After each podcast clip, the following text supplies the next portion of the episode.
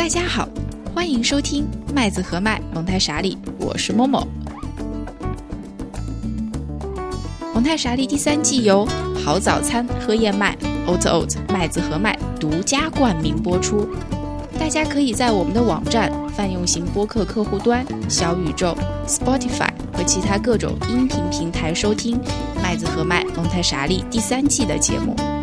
本季节目每周更新两集，分别是周三和周五的早上上线。大家可以喝着麦子和麦早餐燕麦饮来听我们的节目。大家可以使用我们在节目文本中提供的淘口令或者链接，或者到淘宝、天猫搜索 “oat oat 旗舰店”，对客服报上口令“蒙台傻利”，即可获得本节目专属福利优惠券，以更优价格享受健康美味的燕麦饮品哦。啊，今天是第三季第一次与大家见面，默默请来了本节目的制作人婉莹一起。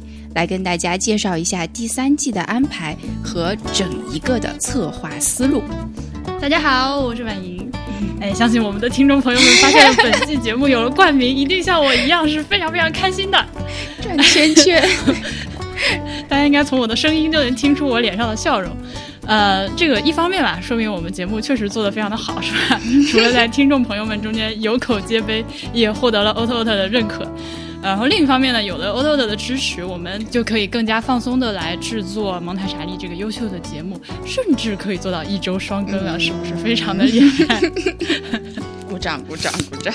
那首先呢，我还是想请默默来给大家介绍一下我们第三季的内容安排，你是个怎么样的思路呢？好，朋友们，这个思路啊，我发现了一件事情，你一定要先开始做，做了之后呢，才能慢慢的有思路。如果一直在想思路呢，那是不行的。好，我们要讲到第三季的思路是怎么开始的，就不得不讲一下我们前面的几季是怎么开始的啊。蒙太莎利已经到了第三季了，而且第三季已经制作完成了，在默默的眼里，这是一件非常不可思议的事情。因为我本来只是有一个小小的想法，是想要跟大家分享一些蒙台梭利的理论方面的东西，因为我觉得这些术语会让蒙台梭利的理论听起来有一点很难去进入。嗯，没错，其实这个就是和所有的行话和黑话和术语的效果是一样的啊。对对对，嗯。所以我觉得第一季的节目就完全不可跳过，因为首先需要对这些最基本的概念做一些解释。因为基本的概念它非常的重要，但是第一季其实它是一个散点式的内容。虽然我尽力的让它的编排上会比较的有逻辑，就从一个比较大的面到一些比较小的点，但是实际上它还是一个很松散、很松散的一个个点了。我会选一些比较呃，在蒙太梭利的理论里面比较常用到，但是又很关键的关键词，然后对这。一些关键的词语，或者说我们叫术语，呃，进行解释。比方说什么叫做人类倾向啊？什么是人的四大发展阶段啊？什么是精神胚胎啊？星云啊？吸收性心智啊？还有敏感期啊？还有什么呃奇怪的这个叫什么迷妹和好妹？我都很少用这样的这个词啊，就是迷妹和好妹这些词语，呃。但是呢，这些东西又是没有办法绕过的，所以我们在第一季里面基本上每一期都介绍了一个术语，是以这样的进度在推进的。好，那么介绍完这些术语之后呢，呃，我觉得就很像在蒙台梭利的理论里面有一种叫做三段式教学的东西，它又叫做 name lesson，就是当你要。接触一个新的术语的时候，会有一个特别简短的阶段，叫做第一阶段。第一阶段就直接告诉你这是啥，这是啥，这是啥。然后呢，我们就会进入一个第二阶段。第二阶段就是一个大量重复的阶段，但它不要求你说出来这样东西，它只要求你在呃，你把这张卡，比方说移到哪里啊，或者做一些动作，再通过大量的动作确认。你确实是明白这些词是什么的时候，我们会有一个第三阶段，也叫做命名的阶段。这时候老师会用很简短的话问你：“请问这是？”然后你得说出来：“这是三角形啊，这是正方形啊，这是呃圆形啊。”到此呢，这个三段式教学就完成了。我们就说第一季的节目可以类比为第一阶段的教学，我们只是把这些点。告诉大家。然后呢，我们的第二季和第三季其实相当于是一个大量的反复的一个重复的过程。但是默默从来不会要求，以后也不会要求大家去进行这个。命名的阶段，对不对？我不会在考试，对啊，我不会在，我不会进行这个确认吧？我会反复反复的在说，然后大家可以自己去思考这个事情。也许到了后面的第 N 季的时候，会突然说，哎，这体现了孩子的到底哪一个特点的时候，大家可以下意识的说，这是吸收信息。好，但是那是很后话了。就第二季、第三季肯定不会，因为这是一期要给大家安全感的节目，所以我们不会在这里面做这样的抽查。大家可以放心的听这个节目，这不是一个上课。不过话又说回来呢，嗯，对。不过话又说回来呢，如果说我们的听众朋友们在收听第三季的节目的时候，遇到了一些觉得。一些蒙台梭利教育法里面的一些术语和提法一时想不起来是什么意思，那还是随时可以回到第一季的节目去 quote and quote 复习一下的。我作为这个节目的制作人，呃，又是默默的好朋友，显然是对这个节目以及他本人有很多偏爱的。但是说实在的，我。就算是从一个单纯的听众的角度呢，呃，我其实已经把第一季和第二季的节目反复听了好几遍，而且每一次听呢，都会有一些呃和最近这个生活中发生的事情相结合，获得的新的感悟。另外就是我今天还听默默说了一个趣闻，就特别的逗。呃，默默那个不是最近在上那个三到六岁的这个这个蒙台梭利的培训课程嘛？然后他说，遇到班上一个同学在考试之前，就会听蒙台听蒙台莎利第一季作为复习，对，考试的提纲要点，本节目的神奇功用之一。是的，因为我觉得这些功能是。慢慢的开发出来的，就像我们说，我们开始做节目的时候，只是有一点初心，想要分享。但我发现，在不断的录制的过程当中，我也有很多的收获。后来，呃，第一季我们不是全是单口，对不对？我记得只有最后一期，我我有和你一起做一个呃回顾性的。节目，那到了第二季的时候呢，其实就已经慢慢在扩展了。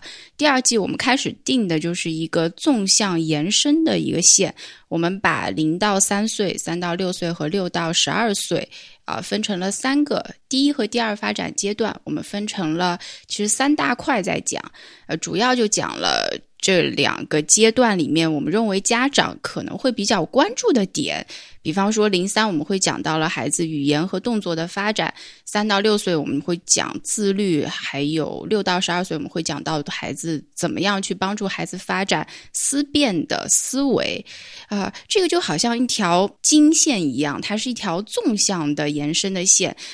呃，那么到了第三季的时候呢，其实我们又换了一个思路了。这个纵向的线既然有了，它就像一个经线一样。到了第三季的时候呢，诶，我突然觉得说应该横向的来展开，因为这样呢 才叫纵横捭阖，对不对？哎，捭阖，对不起，我的点很奇怪，你又乱用成语。对，没有了。所以第三季呢，就像一个纬线一样，它是横向的进行编织的。我们每一期会围绕一个话题来进行讨论。嗯，并且在这个话题当中呢，会有包含零到三、三到六和六到十二的元素。因为只有当这样延伸开来的时候，大家可以很清晰的看到，对于每一个不同的发展阶段，为了回应每一个阶段孩子不同的需求，我们会需要采取的方式也是不同的，我们需要的自己的成人的心理上的准备也是不同的。啊，当然了，第三季里面还会涉及到一些十二到十八岁的内容，但是没有很。很多，可是我觉得还是慢慢有一点点向成人延伸了，一直到最后的最后，我们会更加深入一点，或者说范围谈的更加广一点。就是我和你最后做的那一期叫做“寂寞闲谈”，那大家还远远没有到听到这一期节目的时候，剩下的话 好像我就不再剧透比较好了。其实。我们现在呢，整季的节目，呃，应该是十二到十三期这个样子，呃，大体上已经录制和初步剪辑完成了。呃，是不是请默默老师可以像我们当年 上学的时候，老师们都会在每学期开课的时候一样，会带着我们同学们一起预览、概览一下本学期的教学安排？要不要跟大家说一下？因为因为我真的非常忍不住想给大家做一些小小的剧透，因为我们这一期的节目，我我真的。非常自豪，这个第三季啊，我觉得是一个很神奇的一季啊，因为我们一开始其实我们在录制的时候只是定了一个非常非常初步的大纲，而且第三季我其实，在定大纲的时候。我就是每天躺在床上的时候，会稍微想一想这个大纲的事情，然后早上起来的时候往大纲里面加两个字。婉莹每次说啊 deadline 要到的时候，我就说啊，那这个就是现在我有的大纲是这样的一个东西。而且我开始的时候会觉得它的每一集之间的联系并没有非常的紧密，所以我开始会有这样的担心，就觉得会不会过于散。但是我发现很惊讶的一件事情是，当我们一期一期录啊。并且有的时候是跳着录的，我们并不是说一定按照我们现在播出的这个顺序去录的。但录完之后，当我们再一整理回过来的时候，是一个非常有机的，呃，又是联互相之间都是非常紧密联系的这样一个有逻辑的第三季，这让我也感到很吃惊，就好像他自己有一个生命把自己慢慢慢慢给组装起来一样。好，接下来不要听我们讲的这么玄，真的是这样。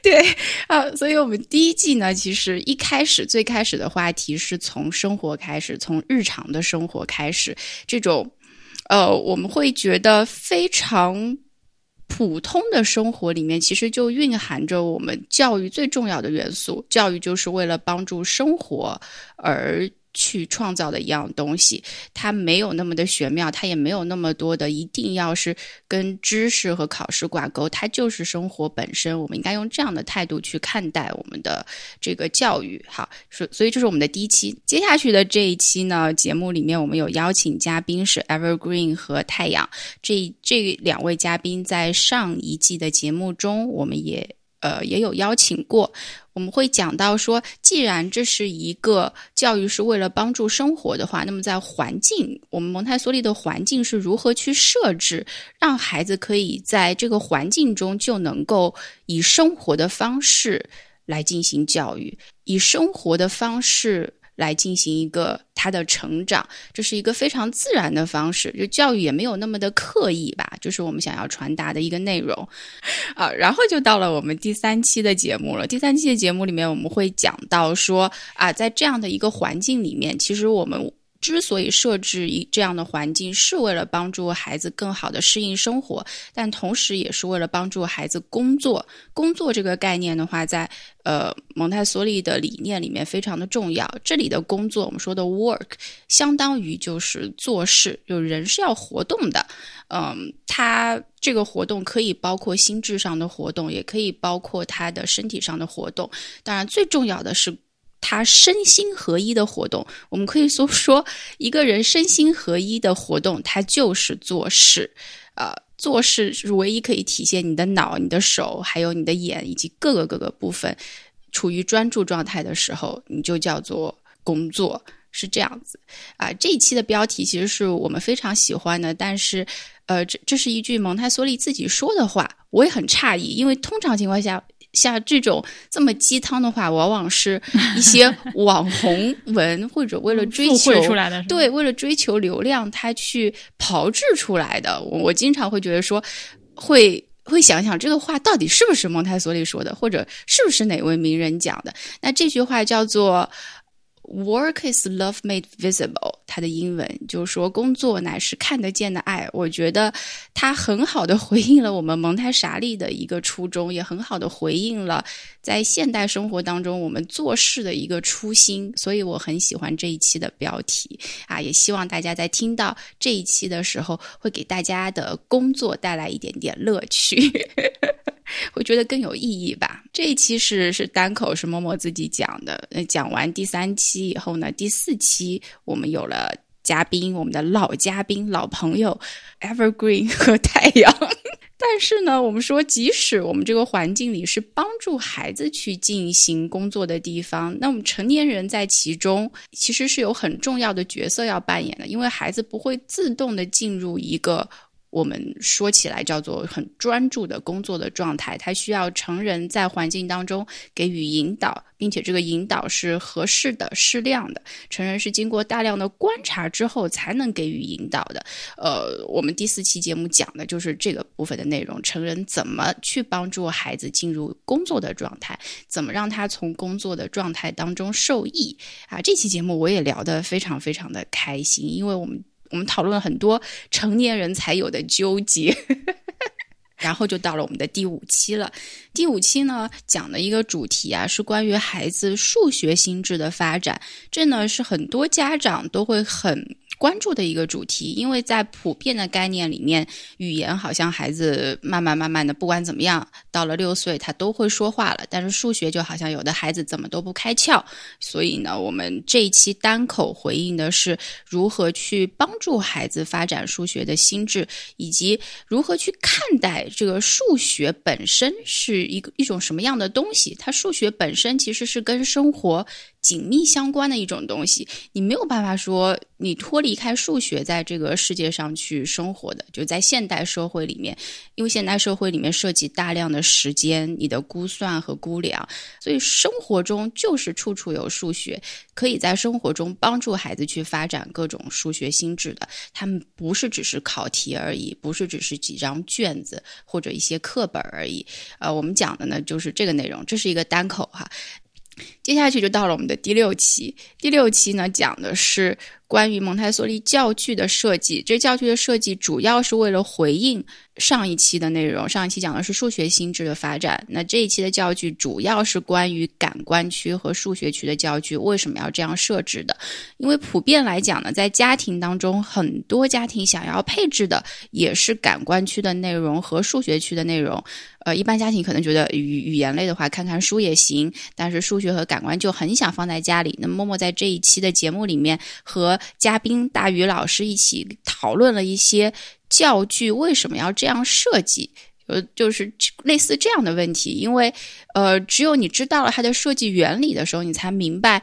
要在家里面跟孩子操作的时候，要用什么方式去使用，或者要避免什么方式，在这期的节目里面，我们都会有讨论到。这是一期颇为学术的节目，这是据剪辑老师丁瑞说的。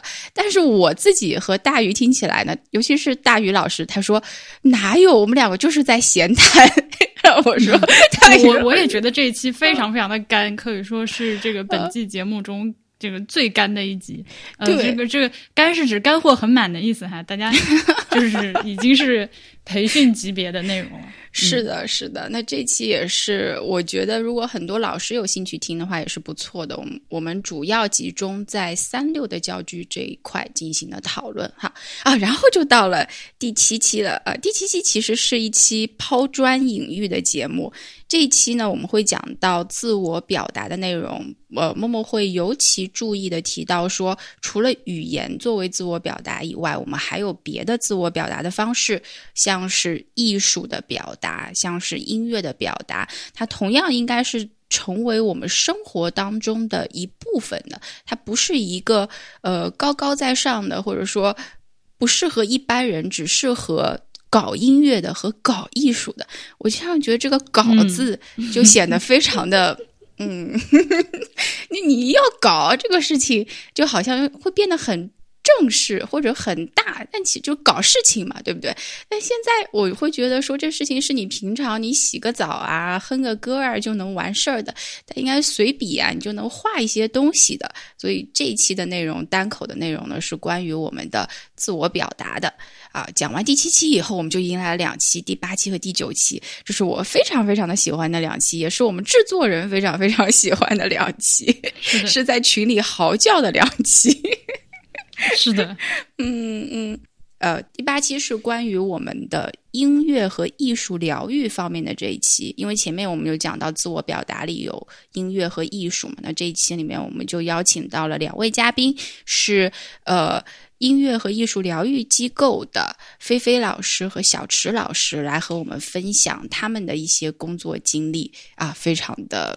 我就这么说吧，我们本季的嘉宾，我为什么说好哈？就是我在听这个节目的时候，我就非常希望 这个嘉宾是我的妈妈。我一边听一边在心里大喊妈妈。我光是听他们说话，我觉得自己收到受到了温柔的对待，感受到了呵护，感受到了爱，就是从录音中间传递过来，我就觉得天呐。啊，然后就到了第九期。第九期呢，是我们非常想谈的一期，因为第九期已经接近第三季的尾声了。我们其实这样一季一集一集的聊下来，到了第九期的时候，我们谈到了一个非常重要的方面，就蒙太梭利的教育，它有的时候。呃，当然是为了帮助一个个体的发展，但它同时是一个着眼于社会发展的，着眼于如何创造一个更加平衡的、和谐的一个社会发展的这样一个教育理念。呃，第九期我们就提到了如何去帮助孩子发展社会性。这社会性不是指他要混。去混黑社会的意思哈，呃，黑 为什么会突然这个？因为最近的扫黑行动真的非常厉害啊啊！所以呢，这个扫黑行动好像已经结束了。没有，现在扫黑风暴那本剧可火了啊！OK，啊，我们言归正传，好的好的。说呃，这个社会性发展是。教孩子如何在社会中自处，就是我最近发明的一个新名词，也不是我最近发明，是我那天录完节目之后，我突然发现有一个更好的说法，就是这样：教会孩子、引导孩子如何在社会中自处。是这样的一个形式，叫做孩子的社会性发展啊。我们会提到在零三阶段、三六阶段，还有六十二阶段以及十二到十八阶段。好，我们的嘉宾老师和默默一起在。从孩子的成长经历上面来看，孩子是怎样一步一步的走向社会的。这一期的嘉宾呢是来自台湾的红红老师，是一位非常非常有经验的蒙台梭利老师。他从事蒙台梭利教育工作已经二十六年了，并且有。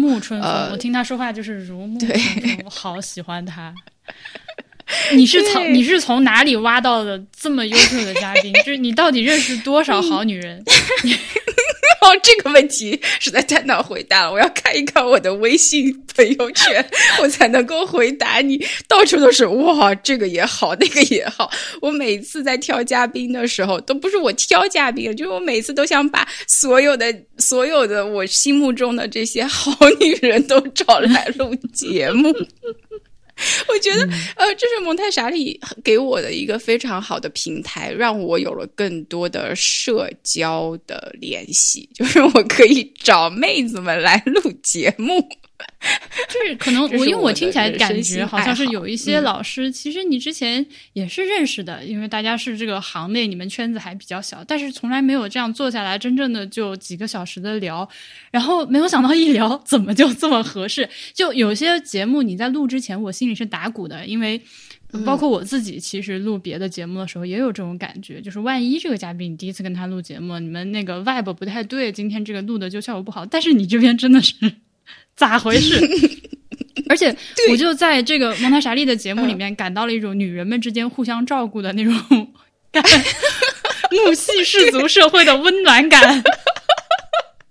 大家互相支持的感觉非常的强，对，而且这些嘉宾啊，真的像小池老师，我是第一次见。我们当时是我找菲菲老师录节目，还有说，那我们和这个小池老师一起，刚好三个人先吃碗面，就一顿面的功夫。然后我说，小池老师，要不要我们一起录吧？小池老师也很犹豫。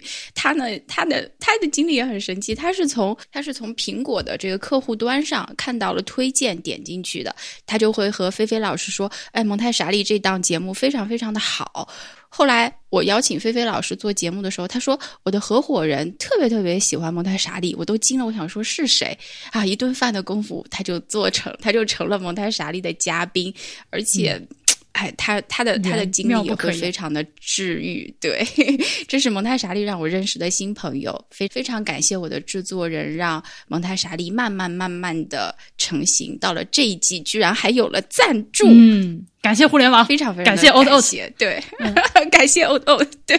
好，接下去在这一期红红老师的节目之后，在社会性发展之后呢，我们有一期呃，摸出于摸摸自己的私心做的节目，是关于民国的，是关于一位男人的故事。如果如果大家听前面两季的话，可能会知道这个男人是谁。嗯，那在这里我就不，这个我我一定要不剧透，反正大家知道了就一定知道。等到等到那个时候，大家听到了自然就知道了。在这个男人的故事之后呢，啊，这是一期单口，因为本来我们是想要我和婉莹一起来录这一期节目的，我们大纲里也是这么设置的。后来婉莹说，这期节目还是你自己录吧。我想想呢，也是有道理的，因为我自己单方面花痴，找一个人来，可能都不知道应该要怎么接这个话头，接不住，接不住。呃，还是我自己把这个花痴的节目给录了吧。好，于是呢，我们就来到了最后的最后，是我们第三季的收尾。第三季的收尾呢，稍稍会有一些沉重。我们谈论的话题是关于童年与老年啊，这是我们刚刚制作完的一期节目。虽然有一些沉重，但是也有很 感人的点。昨天录的时候，有一些地方其实我是差一点点也要流泪的感觉。尤其是你说到你的一些经历的时候，让我觉得 突然间我懂了我妈，把天蝎座女人都聊聊到要流泪。这中间呢，我们还会再穿插一个小的环节，就是如果大家听了那个迟早更新最近的一期节目，呃，人宁锵锵还有 Real 他们几个人录了一期关于呃他们和一对这个植物学家夫妇以及他们的孩子一起出去这个徒步，并且收集植物的采集植物的标本，呃，并且在这个过程中和孩子有很多互动。他们录了这样一期节目，其中有一段呢是呃和和孩子有关的，他们的一些 take away，然后就特地录下来发给了我们蒙太莎里，也算是我们两个节目的一个联动，到时候大家就会听到了。嗯啊，对，反正我们现在呢离正式的播出，我们录音的时间离正式的播出还有几天，我和默默呢都希望能够借这个第三季开播这个 intro 的机会，再一次。真的发自内心的感激，感谢我们每一位来录节目的嘉宾，呃，感谢我们的制作团队，呃，说 我们现在是真的有团队，对吧？然后当然也要感谢 Ot Ot 能够赏识我们，能够慷慨的来支持我们，呃，使第三季的节目能够尽快的顺利的播出。当然了。与我们的嘉宾和团队同样优秀的，还有 Oto 的早餐燕麦饮。哎，你们听到这里，先不要关掉这期节目啊，听我好好跟你唠一唠，我们再来聊一会儿别的，因为反正录音到打开了，总是要闲聊一下的。呃，如果是呃博物志的听众的话，就知道 o t o 其实之前有赞助过我们博物志的一期节目，然后当时我们就有很多朋友听了节目之后去买了 o t o 的燕麦饮，并且在我们的听众群里面给出了非常多真实的正面的反馈。这个我的群友们都可以给我作证啊，我绝对不是在瞎编，大家都可以去看到。然后，对我可以对吧？我在那个群里，嗯嗯 o t o 的它呃，我们那个时候其实主打的一个产品是燕麦饮嘛，呃，那现在。大家如果去打开他们的天猫或者淘宝店来搜索 Oat 的话，你会看到他们有这个原味的燕麦饮，有椰子味的燕麦饮，呃，有能够打出绵密丰富的泡沫的咖啡伴侣，就是对，就是。然后呢，还有今天我们想要重点跟大家推荐的这个 Oat 早餐燕麦饮，以及我刚刚看了一下，发现他们居然有一个燕麦冰淇淋已经下单，我要吃一下。嗯，我都没有吃。嗯嗯。发出了，我已经感觉你在那边咽口水。这个冰淇淋后来我发现，原来只有非常 limited 的地区，比如说上海、江苏还有就江浙沪的一小块。才能买到这个冰淇淋，所以地区限定版。本来品牌的姑娘跟我说，要不然你就别提冰淇淋了吧，其他地方人也吃不到。我说那就更要说出来馋馋他们了。对呀，呃，早餐燕麦因为这几天刚上，刚刚是新品那个推出嘛，但是我们作为一个负责任的带货团队，显然是在这个商品正式上线之前，呃，我俩都已经喝了有一阵子了。嗯。确实是很正面的反馈，这样也是因为我们自己都很喜欢，才会愿意接这样一个推广。虽然说我很缺钱，是吧？但是也不会什么烂钱都掐的，这个请大家一定放心。呃，Oto 的产品呢，他们如果大家去看配料表的话，就会发现它的配料表非常的简单，基本上就是水、呃燕麦、那个植物油和盐粉，嗯，就是这四样东西。对对。极简的一个配料，它的膳食纤维含量还是非常的高。这个非常小的一瓶啊，就巴掌大。所所谓的巴掌大是指碗银的巴掌，不包含手指，不包含手指部分的巴掌大，就是不是。因为其实我一直不知道巴掌大到底指的是就是只有手心儿的这块手掌大，还是整个手大叫巴掌大。Anyway，就是只有手心这大。就这样小小的一盒子，非常的方便携带。呃，然后它是喝完了之后可以压扁的那种呃包装。你别看它小啊，但是它因为膳食纤维的含量非常的丰富，所以其实饱腹感很强。呃，而且对于我这种人来说呢，就尤其的合适，因为我是一个呃早上起的特别晚，我可能十点钟才会睁眼。那这样的话，时间就非常的尴尬。你说我是吃早饭还是不吃早饭呢？而我我如果早上醒来之后，你们不让我吃饭，我心里面会觉得我缺一顿，然后就很不爽。嗯，这种感觉你能懂吗？我我不能懂，起码最近几年我不能懂，因为我在代班。反正我就这个时候吧，我要是吃顿早饭，就会搞得一会儿午饭吃不下去，然后就弄得三点钟再吃午饭，然后九点钟再吃晚饭，然后整个生物钟都往后继续往后推，就很难受。所以在这样情况下，我正好喝一盒这个早餐燕麦饮，就非常的完美，呃，能够使我从十点钟到这个十二点、十二点半吃午饭这个期间，呃，肚子里面饱饱的，就不会因为少吃一顿饭觉得自己很惨的感觉，千金难买你的感觉。哦，那我吃起来会有一点不一样。我不应该要吃，我喝起来应该会有一点不一样。呃，因为我是早上要上班的人，所以我自从学习了这个呃叫什么隔夜燕麦的这种泡法之后，我是非常非常喜欢的。我前一天晚上会做的事情就是先倒一点别的燕麦，就倒在小碗里面，然后再把燕麦奶给倒进去。原汤化原食，对对对对对，就是这个效果。再把它放到冰箱里面，这样第二天早上我就直接把它给拿出来。那夏天又非常非常的热嘛，那我早上拿出来之后，稍微给它放在常温的环境里面一会儿会儿。呃，等我刷好牙、洗好脸出来以后，我就直接把这个这一碗燕麦饮泡的燕麦。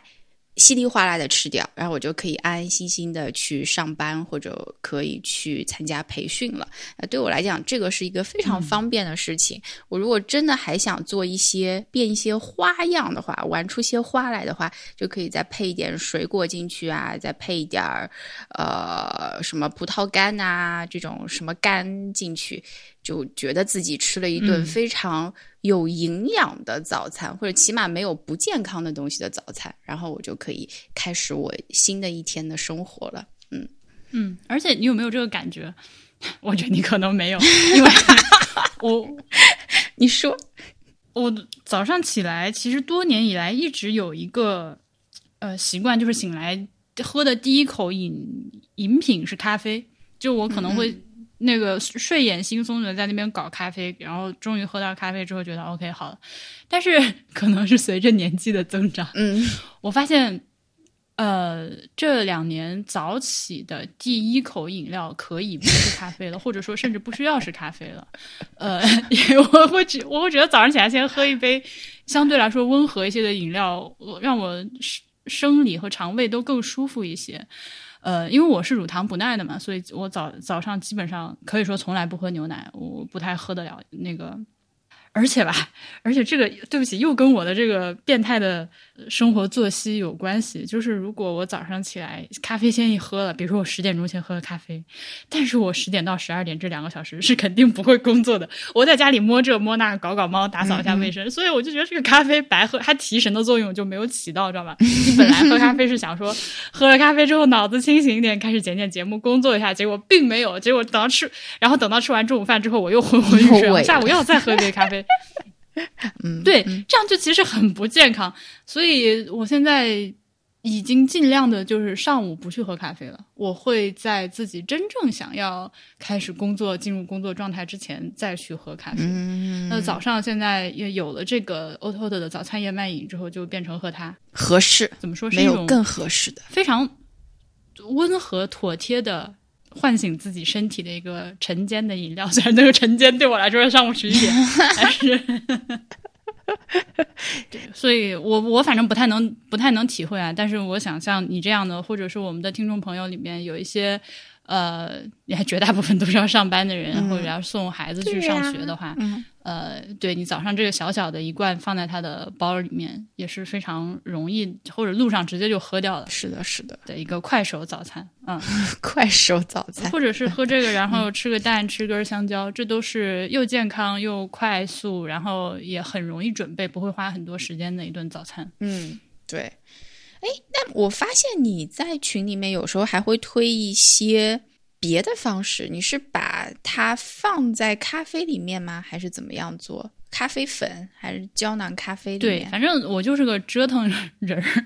呃，它直接用来冲那个速溶咖啡粉，就是那种冻干速溶咖啡粉，我觉得也是很美味的。因为这个早餐燕麦饮，它的脂肪含量要比那个小麦麦。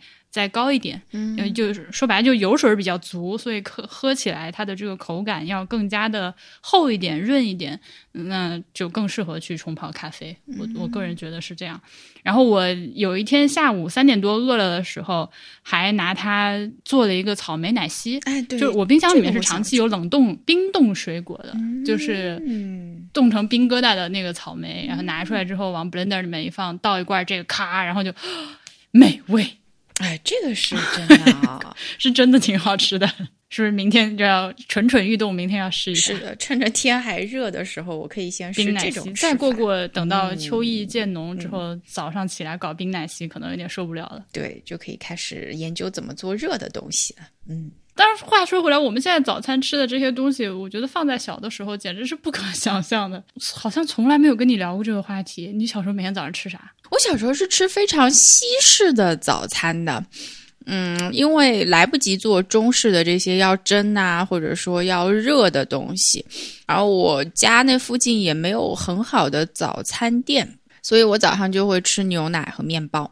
这个啊，我是觉得，嗯，小的时候是没有特别多的健康早餐的这样一个概念的。但是，呃，随着我 年龄的增长，我在这方面就会越来越注重。我现在，比方说在学校里面吃早饭，我会看到一眼过去，馒头、包子、粥，就全部都是碳水嘛，还有什么糕，什么就没有一样东西它是。不包含碳水的。那我在的这个城市，其实它还有一个别的名号，叫做“中国碳水之都”。我 你吃不到除了碳水以外的东西，那这个时候我就会想要说，如果我想吃一点膳食纤维的呀，或者就低碳水一点，然后又耐饿一点的东西的话，我的选择就会相对比较少。其实我觉得燕麦算是呃进入我。生活比较早的一种粗粮，呃，我小的时候感觉除了白米之外，其实像什么呃小米、黄米、高粱米都吃的很少，最多就是吃吃绿豆和那个玉米玉米碴儿，玉米打成细碎碎，然后用那个煮粥，那个也算是一种比较好的早餐粗粮的选择。但是那个还是你要起来煮嘛。对，那燕麦的话算是所谓的比较洋气的粗粮，就小的时候我们听说的那种叫做麦片。对吧？你还记得不？我记得，我记得。它也是拿燕麦做的，但是它是里面还有一些白色的那种，呃，也不知道是奶还是糊精之类的东西。然后你冲起来之后，它是白白的一杯，上面飘一些那个对燕麦片。那个就对，现在看起来就是比较甜。还有一个是加工很多，它有很多的内内容是再加工进去的。那就我现在这个年龄来说，我就就不是我现在这个年龄的选择了，可以这么讲。对，实实际上市场也已经几乎把它淘汰了吧？好像 现在唯一你能看到类似的产品，只有在超市那种，就是啊老年人营养专区。哎，对，在芝麻糊的边上，来，我可以清楚的知道它的 location。对的，对的，就呃，说这个燕麦，之前我和布比减肥的时候，到了晚上饿的不行不行，你知道吗？晚上你也不能太痛苦了。后来我们就发现了一种那个纯燕麦片压成的饼干，嗯，就是它不加油不加糖，但是就是把那个燕麦片本身通过一一定的膨化和压制，它那个膨化过程就很像是那个爆玉米花儿，因为你其实只要给它加热，它会有一些起酥和膨化的这个动作，然后把这个压在一起，是非常香的这个宵夜选择。在减脂的朋友们也可以考虑一下，因为再加上它的燕麦，所以它的那个膳食纤维含量就很高嘛，就非常的饱腹。一小块饼干吃下去，你基本上就妥了，开始睡觉了。好，那我们唠了好一会儿，今天这个 intro 呢，就给大家先录到这里。这是由好早餐喝燕麦 oat oat 麦子和麦独家冠名播出的蒙台傻利第三季的第零期节目。如果大家有任何的意见和反馈，都欢迎通过邮件或者评论的方式和我们交流。节目都还没有播出呢，哪有很多的交流和评论？可以给我们可以对我们发来那个鼓励的话语啊！哦，对对对，那倒是是可以有的。我就想说，一开始哪有那么多的评论？如果你听了我们的节目，购买了 Oto 的燕麦饮的话，也欢迎大家来给这个产品做点反馈嘛，帮他们收集收集意见也是好的。对，大家可以使用我们在节目文本中提供的淘口令或者链接，或者直接到 o o 淘宝店、天猫店对客服报上口令“蒙太傻利”，即可获得本节目专属福利优惠券，以更优的价格享受美味的燕麦饮品啦。如果大家备注蒙太傻利的话，那个品牌的姑娘跟我说还会获得赠送一个可爱的午睡抱枕，先到先得啊！抱枕是的，那抱枕还挺可爱的。好啦，那我们就在下期节目，也就是《奥特奥特蒙台傻利》第三季的第一期正式节目中再见吧。不过到时候就没有我了，只有默默一个人。祝各位听众朋友们今天有一个好心情，拜拜。拜拜，第一期见哦。